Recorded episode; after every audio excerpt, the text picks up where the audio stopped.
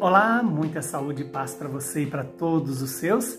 O evangelho de hoje é Marcos, capítulo 6, versículos 30 a 34. Naquele tempo, os apóstolos reuniram-se com Jesus e contaram tudo o que haviam feito e ensinado. Ele lhes disse: Vinde sozinhos para um lugar deserto e descansai um pouco. Havia de fato tanta gente chegando e saindo que não tinham tempo nem sequer para comer. Então foram sozinhos de barco para um lugar deserto e afastado. Muitos os viram partir e reconheceram que eram eles. Saindo de todas as cidades, correram a pé e chegaram lá antes deles. Ao desembarcar, Jesus viu uma numerosa multidão e teve compaixão porque eram como ovelhas sem pastor. Começou, pois, a ensinar-lhes muitas coisas. Palavra da nossa salvação. Glória a vós, Senhor. Louvado seja Deus por esta palavra, que ela se cumpra em nossas vidas, em nosso favor. Hoje a igreja lembra para nós a memória de São Paulo Mick e os seus companheiros que foram martirizados pela fé, a fé é, professada e vivida com toda a intensidade, já no século XVI, é, onde nós apresentamos essa memória tão bela de São Paulo Mick, que nasceu lá em Kyoto no século XVI, de família cristã nobre e que foi canal para que ele recebesse desde pequenino a graça do batismo e testemunhasse com a vida o amor a Jesus.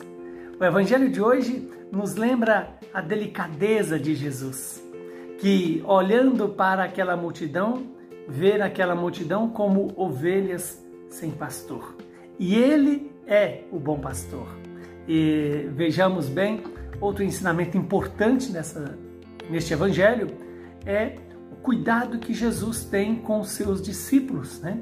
É, diante de todo o cansaço, de tantas missões, de tanta ação, Jesus reúne-se com os seus apóstolos e vai para um lugar é, para descansar um pouco, um lugar deserto. E aqui vale a pena a gente dar atenção a este lugar deserto. O deserto é sempre a figura do, do espaço ou do tempo em que nós nos encontramos conosco mesmo para conhecermos mais profundamente e conhecer a Deus. Conhecer a si para conhecer a Deus. Conhecer a Deus para melhor conhecer a nós mesmos. Os santos, os padres da igreja lembra que ir ao deserto é ir ao combate contra os nossos demônios, ou seja, a preguiça, o orgulho, a soberba, a avareza, a luxúria, a ira, a gula, esses demônios que nos roubam de Deus e que nos tira, uh, nos tira da, da presença de Deus. Quando Jesus chama os seus apóstolos para irem sozinhos para um lugar deserto, Jesus não está pedindo os apóstolos para fazer um passeio, não. Está para fazer um itinerário de conversão.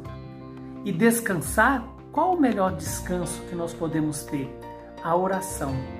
A oração significa a intimidade com Deus, a comunhão com Deus, o estabelecimento de uma relação de amizade com Deus, elevar o nosso coração.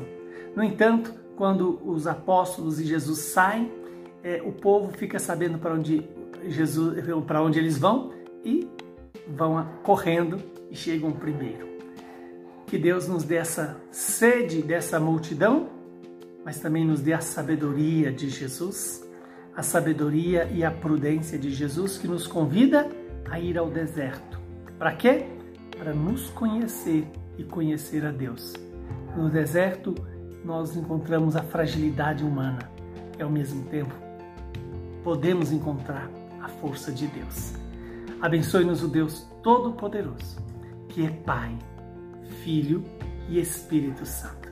Que Deus seja a sua luz e a sua fortaleza. A paz.